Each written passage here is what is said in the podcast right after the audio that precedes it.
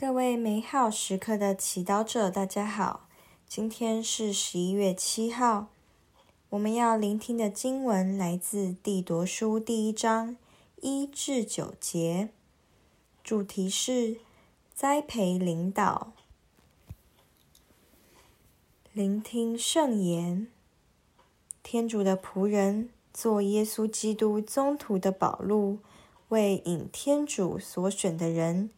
去信从并认识合乎前进的真理，这前进是本于永生的希望，又是那不能说谎的天主在久远的时代以前所预许的。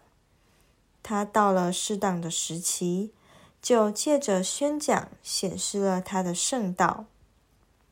我就是照我们救主天主的命令。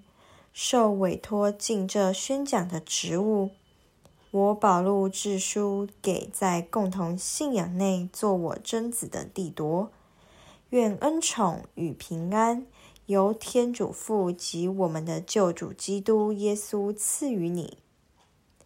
我留你在克里特，是要你整顿那些尚未完成的事，并照我所吩咐你的。在各城设立长老，长老应是无可指摘的，只做过一个妻子的丈夫，所有的子女都是信徒，又没有被控告为放荡不羁的。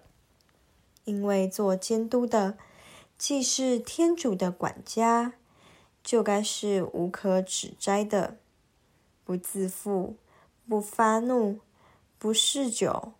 不暴力，不贪污，但该好客、乐善、慎重、公正、热心、有节，坚持那合乎真理的正道，好能以健全的道理劝诫并驳斥抗辩的人。世经小帮手，在今天的经文中。我们看到保禄和帝铎的关系，也看到初期教会内职务和责任的传承。一开始，我们看到保禄很清楚天主赐给他宣讲福音的使命。我就是照我们救主天主的命令，受委托尽这宣讲的职务。然而，他意识到这个职务不是他一个人就能完成的。因此，在他的浮船生涯中，除了直接浮船，他不断提拔其他适合的人，成为自己浮船的伙伴。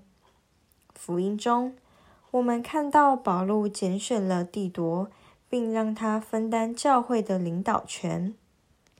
我留你在克里特，是要你整顿那些尚未完成的事。保禄肯放手。赋予帝铎所需要的权威，去掌管克里特的教会。身为主管、老板、掌上的我们，是否需要学习放下控制，以用人不疑的态度对待下属呢？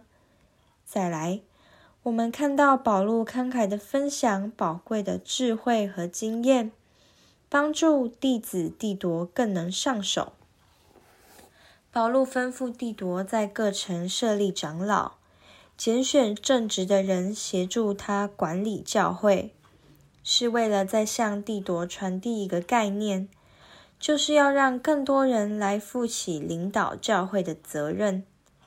为了让教会更有力量的发展，帝铎必须也学会示人，提拔适合的人选，栽培他们。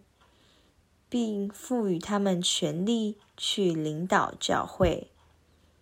看看今天的教会，也许我们可以反问自己：教会没有它该有的活力，是不是因为我们把所有领导权放在圣职人员身上，却没有投资在提拔和培育适当的平信徒来分担教会的领导职务？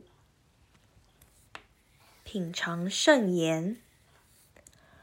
我留你在克里特，是要你整顿那些尚未完成的事，并在各城设立长老，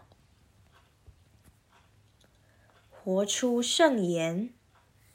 你是否有把那些责任或权力紧握在手中，不愿放手让别人去分担？全心祈祷，天主，请你给我你的远见。让我学习什么时候该学会让别人分担责任。阿门。各位美好时刻的祈祷者，祝福你们今天活在天主圣言的光照之下。我们明天见。